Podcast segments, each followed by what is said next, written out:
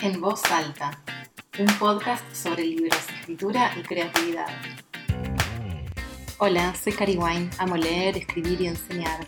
A través de este podcast quiero traerte inspiración y herramientas para invitarte a pensar, sentir y disfrutar a través de la literatura.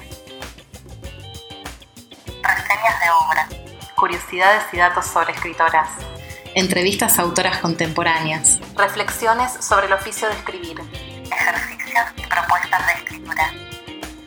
Te desafío a romper con la idea de genio creativo, a descubrir el acto de leer y escribir en su versión de carne y hueso y a decir en voz alta todo eso que te atraviesa y tenés para compartir.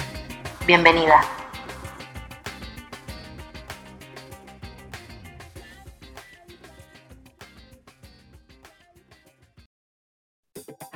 Episodio 15. Escritura terapéutica con Patricia Fagundes. Hola, ¿cómo estás? Te doy la bienvenida una vez más a este podcast en voz alta, en el que siempre tratamos de seguir investigando herramientas, eh, ejercicios, inspiración para escribir y desarrollar nuestra capacidad creativa a través de la escritura.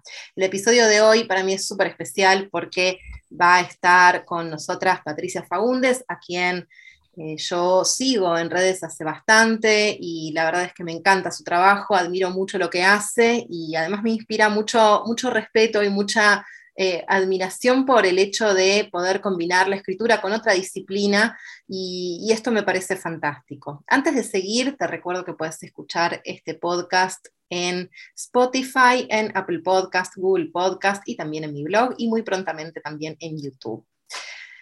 Ahora sí, entonces pasemos a charlar con Patricia. Hola Patricia, ¿cómo estás? Hola Cari, ¿cómo estás? Bueno, súper agradecida y contenta de acompañarte en este episodio y con muchas ganas de que comencemos a conversar.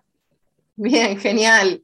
Bueno, para las que no te conocen y, primero te, están encontrando con vos por primera vez, ¿nos contás un poco quién sos, eh, a qué te dedicas, cómo llegaste a unir la escritura con tu disciplina?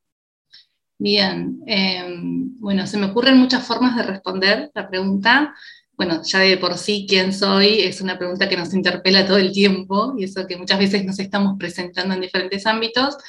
Pero podría empezar diciéndote, bueno, soy mujer, em, soy una mujer que acompaña, soy una mujer con múltiples historias y entre ellas algunas pueden ser que me gusta escribir, me gusta leer.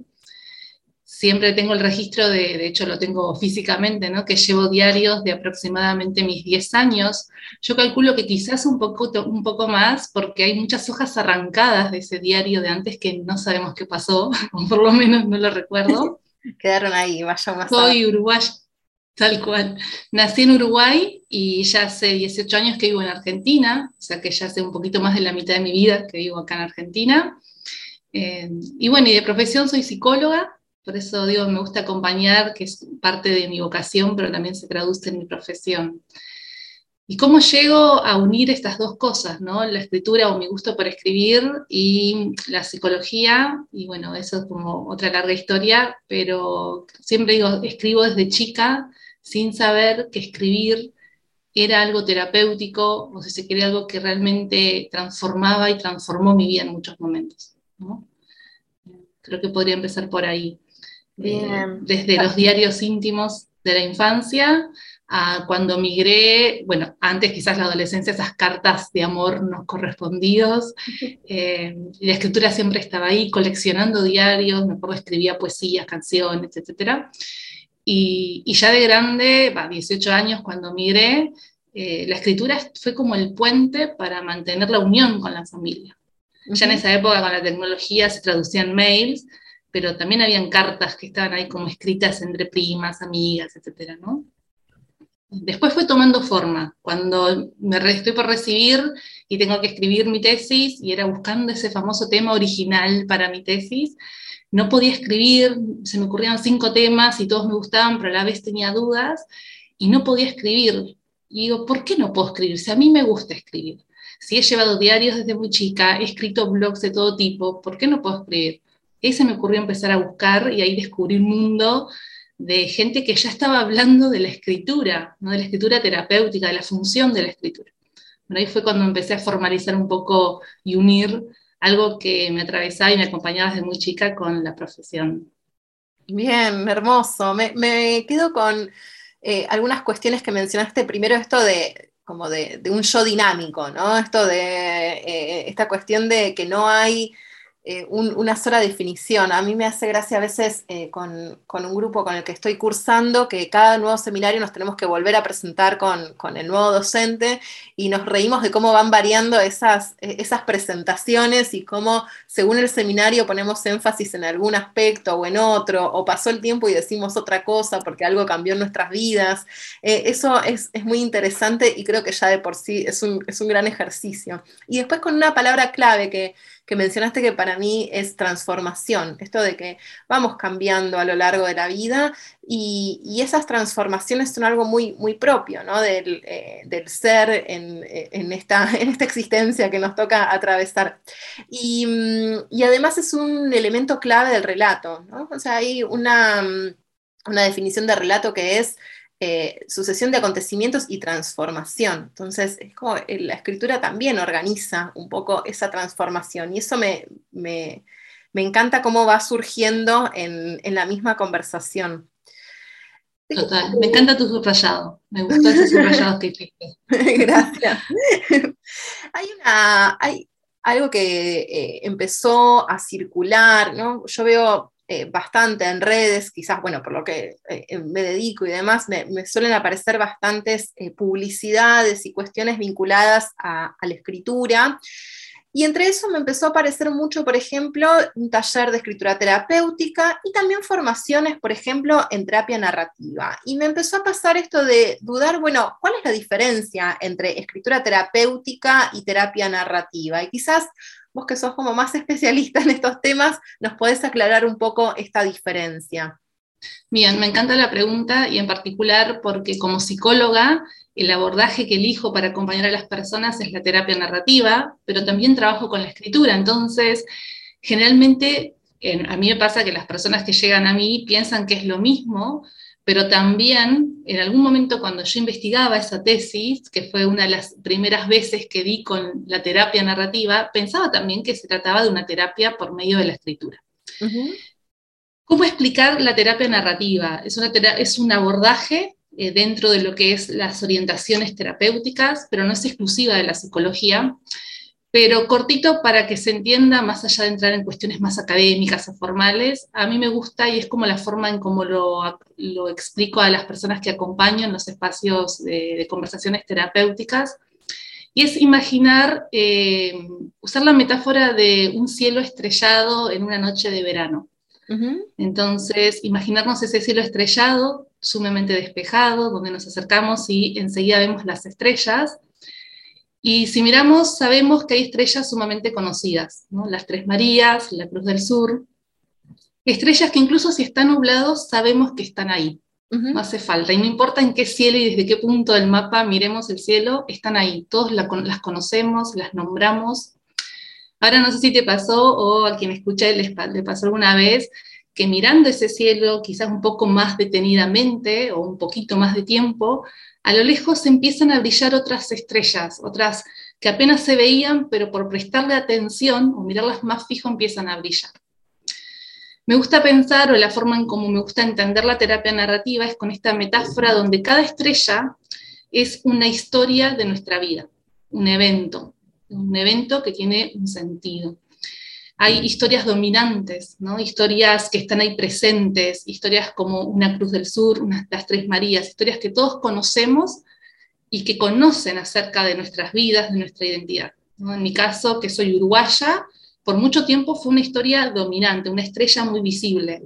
Hoy por hoy, viviendo tantos años en Argentina, a menos que me presente o se me escape alguna muletilla, porque fui hace poco a Uruguay y entonces volví a incorporar el ta o alguna otra palabra, es raro que se den cuenta. Entonces, hay historias que en ciertos momentos y en ciertos contextos empiezan a cobrar fuerza y dan cuenta de nuestra identidad, de quiénes somos y de cómo vemos el mundo. Y la terapia narrativa toma esta metáfora de las historias para poder comprender eh, la vida de las personas y como abordaje terapéutico nace desde ahí. Quienes fueron sus referentes en un inicio, David Epstein, Michael White, que además eran antropólogo y trabajador social, no eran del palo de la psicología, digamos, por eso digo, tampoco se reduce a la psicología. Eh, ellos usaron la metáfora de las narrativas, ¿no? de cómo se construye un texto y demás, para entender cómo las personas vamos dando sentido a nuestras experiencias y construyendo esas historias o uniendo esos múltiples relatos. ¿no? O sea que, en resumidas cuentas, la terapia narrativa, como también se la conoce prácticas narrativas, porque no es únicamente en contextos terapéuticos, es más bien un abordaje, una orientación, diría hasta una ética de acompañar a las personas. Ahora, ¿es con la escritura? No necesariamente, no es una terapia por medio de la escritura, no es que vas a un terapeuta narrativo y te va a hacer escribir, más allá de que la escritura suele ser una herramienta muy importante porque se utilizan mucho las cartas o la escritura de cartas entre terapeutas y acompañantes o acompañados. Em, se, utilizan mucho los documentos narrativos, pero esto es como una herramienta, no es una terapia por medio de la escritura. O sea, esa sería mi definición de la terapia narrativa.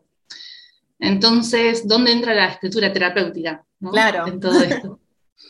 Em, a mí me gusta pensar la escritura y definir la escritura terapéutica es como, doy muchas vueltas y hasta el día de hoy, y acá capaz vos me puedas ayudar a, esta conversación a ir aportando un poco más de forma, es, a mí me gusta pensar que la escritura, por lo menos en los contextos en los que yo acompaño a las personas, es un puente. O sea, no es un fin, no es un fin como quizás lo sea en un taller literario, un taller de escritura creativa. Em, ahora, toda escritura es terapéutica. Me acuerdo hace un tiempo una amiga me decía, Patri, fui a un taller literario, nos hicieron escribir sobre un recuerdo de la infancia, pero eso, ¿eso es escritura terapéutica o es escritura literaria? ¿Qué es entonces? ¿Dónde está el límite entre una cosa y otra? Entonces, en un principio me gusta pensar la escritura como un puente. Ahora, la escritura terapéutica, ahí podemos jugar un poco con de dónde viene la palabra terapéutica. O sea, de qué hablo cuando hablo de terapéutica. Em, bueno, puedo seguir hablando, vos decime. No, está bien, estaba pensando, claro, como eh, pensaba en el uso, ¿no? O sea, en definitiva, la escritura una herramienta que digamos, que puede... después yo quiero terminar de escucharte decir esto de terapéutico porque se me ocurren algunas cosas que pasan en, el taller de escritura creativa respecto a, lo, subjetivo que aparece y emerge en la escritura, por más que no sea buscado. Em, pero sí me interesa esto de, bueno, quizás la, la, escritura, como decís, un puente, una herramienta, y si le damos un uso terapéutico o no, y qué sería ese uso terapéutico o ese fin terapéutico. Mira, si me voy a la palabra, lo terapéutico propiamente dicho, yo diría que una forma de definir, que en estos años encontré, que de hecho lo uso también en los cursos o los programas de formación que brindo, es la escritura que nace con una intención, ¿no? Acá es, bueno, ¿cuál es la intención al escribir? Una intención de explorar alguna historia de dolor, una intención de buscar alivio en esa historia o de resignificar algún hecho traumático, doloroso. Ahora, si yo me quedo parada en esa única definición de escritura terapéutica, me parece hasta mm, injusto, primero por la función de la escritura en sí misma, porque la escritura no es únicamente sanar o encontrar alivio como podría ser una escritura catártica, ¿no? que es como esa primera etapa de, de lo terapéutico, y la escritura tiene muchos más efectos en la vida de las personas que aliviar un dolor. Es decir, no se reduce a, eh, la única forma de usar la escritura terapéutica es si tengo un dolor o una situación muy profunda o traumática que haya vivido, sino que la escritura eh, tiene efectos y es buena o positiva en el autoconocimiento, desarrollar la creatividad, la memoria, algo que vos dijiste hace un rato, organizar. Por el mero hecho de sentarme a escribir y bajar a un papel, ya automáticamente hay algo de la organización. El claro ejemplo es la lista que de compras o una lista de recordatorio de tareas, que después ni la usamos quizás, pero escribimos y hay algo ahí de la memoria y la organización. Y eso se traduce claramente cuando escribimos de nuestras emociones, cuando tengo que tomar una decisión muy difícil. Hay algo ahí que organiza. Entonces, por eso me juego, juego un poco con esto de pelearme con los términos o las denominaciones, ¿no? Porque cuando me cierro en un término, cierro todas otras posibilidades. Claro. Eh, ahí podemos pensar, bueno, ¿y qué diferencia hay la escritura terapéutica de la creativa, de la literaria, de la personal, que se usa mucho? Y la escritura personal es esa escritura íntima que uno tiene para sí misma, eh, que después puede derivar en terapéutica por sus efectos o puede derivar en, literario, ¿no? Me resulta sumamente interesante, justo ahora estoy haciendo un, seminario sobre eh, diarios de, mujeres y salió mucho esta cuestión de, bueno, también pensar qué es lo íntimo, ¿no? ¿Qué es lo íntimo? Y una de las definiciones que aparecen es esta cuestión de aquellas zonas también vulnerables en donde emerge nuestro, nuestra, nuestro ser más profundo sin que incluso lo busquemos. Eh, pasa mucho en espacios de, taller de escritura creativa, que nos ponemos a analizar determinado personaje que las eh, participantes traen y de pronto nos ellas dicen, uy, me lo voy a llevar a terapia, ¿no? O sea, a veces la reacción es esa porque de pronto se ve un aspecto o preguntando, bueno, ¿cuál es el conflicto que está atravesando este personaje? ¿Cuál es su contradicción? Eh, ¿Cuáles son sus conflictos internos? ¿Por qué está haciendo esto y no esto otro? Eh, las personas empiezan en esos personajes que muchas veces incluso son ficcionales, o sea, no es que hacen referencia em, a, personas de su entorno o a su misma experiencia, sino que son imaginados.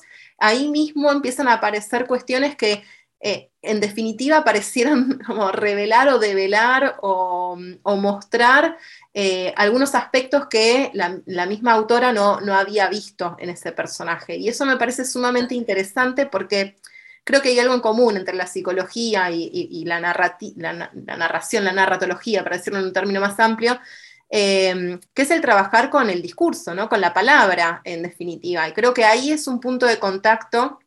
A mí muchas veces me preguntaron si yo doy cursos, talleres de terapia narrativa, eh, perdón, de terapia narrativa, no justamente, de escritura terapéutica, eh, de terapia narrativa también me preguntan, pero este, hasta recién no sabía bien la diferencia. Y yo no me siento capacitada y muchas veces lo, aclaro al comienzo eh, del espacio, como bueno, si ustedes sienten que le empiezan a aparecer estas cosas, eh, llévenlo a sus espacios de análisis, a lo que cada una haga, eh, porque, porque salen estas cuestiones que terminan siendo muy ricas, como vos bien decías, para el autoconocimiento, que quizás no tienen que ver con digamos, un tramo, un dolor, una situación específica, sino simplemente como aspectos que no, que no habíamos conocido antes de, de nosotras. Em, mm. Y con esto te pregunto, como digamos, eh, ¿cualquier persona puede abrir un espacio de escritura terapéutica? O sea, en un espacio de escritura terapéutica voy a encontrar una contención de análisis o, digamos, cualquier persona que sepa un poco de escritura o que se dedique a la escritura puede brindar herramientas de escritura terapéutica. Esto es algo que a mí por lo menos eh, es un dilema ético que me planteo, ¿no? O sea, ¿puedo yo brindar un espacio de escritura terapéutica? Bueno, mi elección personal es que usen lo que sale en el taller de escritura en sus espacios de análisis, pero, digamos, porque veo también que muchos, em, muchos me comentan, muchas me comentan que sus, psicólogas eh, eh, y sus psicoanalistas las invitan a participar de espacios de escritura. Entonces, bueno, como a, veces se me genera ese dilema, ¿no? ¿Cómo hacer o cómo darle ese uso a la escritura terapéutica estando, digamos, eh, contenida frente a lo que pueda emerger ahí? Me encanta tu pregunta porque es la pregunta que suele aparecer cuando eh, estoy con los cursos o los programas de formación y es, Patri, no soy psicóloga, igual puedo participar. Em, y es como, o muchas veces, eh, hace muchos años, siempre dos por tres recibo alguna, alguna consulta de Patri, pero si doy talleres de escritura creativa, ¿puedo dar algún taller de escritura terapéutica? ¿Está mal? Bueno. Em, me quedo igual con cosas que fuiste diciendo antes, pero voy a avanzar con esto, porque me quedaría horas conversando sí, con vos, de esto horas. Este, pero en un principio podría decirte que no sé si soy la persona autorizada para decir quién puede trabajar con escritura terapéutica o no. Pero sí te voy a decir lo que fui viendo con el tiempo y con los años y, y demás. Y es, creo que sobre todo tiene que ver con la intención y el objetivo que yo tengo al acompañar a las personas con la escritura. ¿Qué quiere decir esto? En un taller, como te contaba de esta amiga que me dice, nos propusieron escribir un cuento o algo, un recuerdo de la infancia y salieron temas que claramente pueden ir a un espacio terapéutico.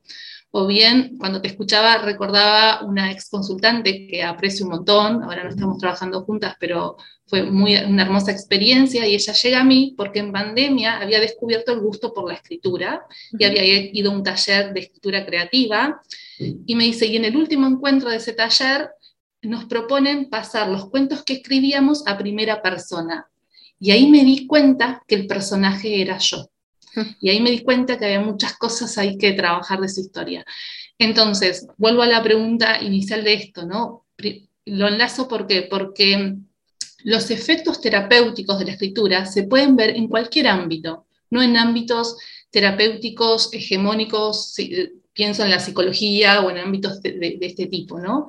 Sino que los efectos están, están cuando te sentás a escribir en tu diario personal, cuando, esto que decías, es una lista de cosas para hacer, o tenés una bronca tremenda y empezás ahí a escribir y, y bajar al papel la bronca que tenés con alguien, Ahora, yo creo que sí tendría cuidado, sobre todo como profesionales y al acompañar a las personas, es desde qué lugar. En mis cursos suelen venir docentes y por ahí yo enseño el cuento terapéutico, que es, eh, de hecho, hace, dentro de poco va a venir algo en relación a eso, que el cuento terapéutico es escribir un cuento a partir de la situación más dolorosa que hayas vivido. Ahora, ¿por qué una docente propondría esa consigna en un aula? No hay un sentido por el cual ir y pedirle a tus alumnos o alumnas que escriban un cuento a partir de la situación más dolorosa que hayan vivido. ¿no? Entonces, ¿en qué contexto vamos a usar las consignas y qué queremos lograr? Porque la escritura en sí misma abre puertas. Entonces, sí me parece, y acá vuelvo a redondear la, respuesta, es como profesionales me parece es importante conocer las herramientas con las que trabajamos, pasar por el cuerpo la escritura. Siempre se habla de las cartas, por ejemplo, pero hasta que no te sentaste a escribir una carta, una carta a tu mamá, una carta a tu papá, una carta a un vínculo difícil, hasta que no te sentaste y empezaste a escribir, no hay forma o no hay teoría que te explique lo que se siente escribir una carta. Entonces, me parece que en un primer paso hay que conocer las herramientas con las que trabajamos, en este caso la escritura, conocer las potencialidades, esto que te pasa a vos en los talleres donde seguramente más de una vez hay emociones, lágrimas, risas, eh, cosas que surgen a partir de una consigna que pareciera inocentemente ser solo creativa. Entonces, no creo que se reduzca el trabajar con la escritura terapéutica a un ámbito de la psicología en este caso. Pero sí me parece importante que cada uno puede elegir desde qué lugar nombrar, qué denominación se siente cómoda dar y desde qué lugar acompañar con la escritura. Eh, creo que esa es más o menos una respuesta que por lo menos hoy es más o menos donde estoy parada, es algo que le sigo dando vueltas, me juego, juego mucho con la ñoñez de ver esto de los términos, pero creo que iría por ahí. Bien, me parece, me, encanta escucharte. Eh, porque además estás eh, hablando parada desde, desde, el lugar de quien brinda, ¿no? Este, este espacio, y pienso también en el, en el, lugar de quien va a tomar un espacio. A mí me ha pasado mucho, eh, no sé, personas que, que, vienen a tomar taller con malas experiencias previas respecto a devoluciones sobre textos y demás, y una de las primeras cuestiones que yo trato de, abordar en el espacio de escritura creativa es escindir al texto de la persona, digamos, bueno, lo que vamos a decir, vamos a decir sobre el texto, eh, después, digamos, lo que cada una sienta sobre su persona a partir de lo que se dice sobre ese texto, lo puede llevar a su espacio de análisis, digamos, como, porque, digamos, creo que pasa eso, muchas veces, digamos, mucho de nuestra identidad se juega a través de la lengua, ¿no? A través de las palabras que elegimos para nombrar el Yo diría que todo, prácticamente, ¿no? O sea, por más texto objetivo que uno intente lograr y pulir, incluso en las ediciones, hay algo de lo subjetivo puesto ahí, ¿no? Absolutamente, y, ahí es donde cuando, bueno, algunas reciben, o sobre todo cuando se está comenzando, ¿no? Se recibe una crítica sobre ese texto, lo primero que se siente es, me están criticando a mí. Entonces, bueno, acá estamos, en, los espacios que yo brindo, digamos, ponemos el foco en mejorar los textos, hacer buenos textos narrativos que seduzcan a un lector, que capten su atención, que, generen emociones. Em, entonces, bueno, es un trabajo también de separarse de un poco de ese texto y en todo caso después esos aspectos que me, me tocaron o esas devoluciones que me tocaron, poder llevarlas a algún espacio en donde, bueno, amplío o digo, ah, bueno, me está pasando esto, cuando me dicen esto sobre este personaje, me siento afectada por tal cosa o me toca tal fibra. eh, es muy interesante, porque es como que por un lado separar el texto de la persona y por otro lado al contrario. Totalmente, pienso algo que se me viene ahí cortito de esto, es que también nosotras como profesionales conocer nuestros límites. A mí me pasa muchas veces que me piden alguna corrección de algún poema que surgió desde un espacio más terapéutico, es decir, trabajando algún tema más eh, emocional, si se quiere, pero hay un límite donde yo no soy profesora de lengua, no tengo herramientas desde el punto de vista literario, más allá de que me guste un montón, que leer ya de por sí es una gran, una gran enseñanza, ¿no? un, un gran aprendizaje ahí ahí es bueno, esto lo tenés que trabajar con alguien que sepa de, corregir texto, ¿no? O sea, me parece que ahí es conocer entonces nuestro límite, entonces, ¿por qué, ¿por qué, digo esto? Porque seguramente muchas veces los bloqueos famosos del escritor o de la escritora, muchas veces pueden llegar a tener que ver con la parte más emocional. Entonces, si yo estoy dando un taller de escritura creativa, pero tengo en cuenta que muchas veces ese bloqueo a la hoja en blanco puede tener más que ver con algo de la historia de la persona, más que con el texto en sí mismo, estar atenta a eso me parece que me da herramientas para abordar desde ahí. Mm. Ahora, también saber que hay un límite donde hay un desborde emocional que por ahí no tengo las herramientas como profesional para acompañar, entonces sí, bueno, derivar, como decimos, ¿no? Pero nada, me, encanta, el tema que estás abriendo. Sí, es hermoso. Podría seguir ahora yo también, eh, porque hay muchos puntos en común en las prácticas y a la vez eh, estas particularidades, ¿no? Desde de cada una desde, desde su disciplina. Esto, esto me fascina. Bien, bueno, en este espacio tenemos siempre un cierre que se llama bajar a tierra. Bajar a tierra. Bajar a tierra. Te invito entonces a compartir con las oyentes del episodio eh, un ejercicio de escritura que, quieras compartir y que invite, puede ser un ejercicio, un disparador, lo que te surja compartir para que eh, las personas que nos están escuchando puedan tomar eh, un cuaderno, un avirome o abrir un nuevo documento en Word y, empezar a, desarrollar la escritura. Bien, entonces voy a hablarle a quien nos esté escuchando en este momento, a vos que estás ahí del otro lado.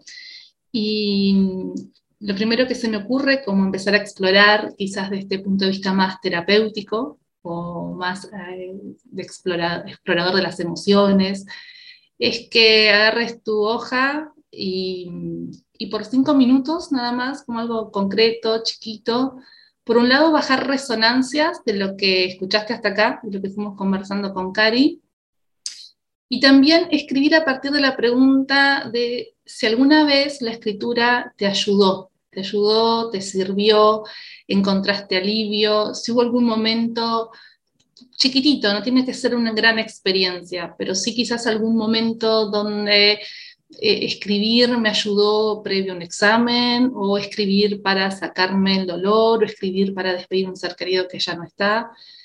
Cualquier cosa chiquitita, algún recuerdo que tengas en tu experiencia de la escritura que pueda asemejarse un poco más a esa escritura más íntima, más personal, y esa sensación que, como digo yo, de, de encontrar alguna forma que la escritura te salvó. Entonces, la consigna sería que por cinco minutos escribas algún recuerdo que tengas de la escritura ayudándote, salvándote de alguna forma. Bajar a tierra. Bajar a tierra. Bien, muchas gracias, Patri. Tengo una pregunta. ¿En dónde te pueden encontrar las personas que quieran? Igualmente yo lo voy a dejar también eh, aquí debajo del episodio todos los datos. ¿Dónde te pueden encontrar? ¿Dónde pueden seguir lo que haces para estar al tanto también de tus cursos y propuestas? Bien, gracias, Cari. Bueno, la red social que más uso es Instagram, es Patricia J. Fagundes. Eh, mi web también es patriciajfagundes.com, así que en cualquiera de esos lugares van a encontrar eh, y ahí nos podemos seguir encontrando, comunicando, leyendo y escribiendo. Bárbaro, Patri, muchísimas gracias y muchísimas gracias también a todas las que escucharon hasta acá. Nos seguimos compartiendo en el próximo episodio.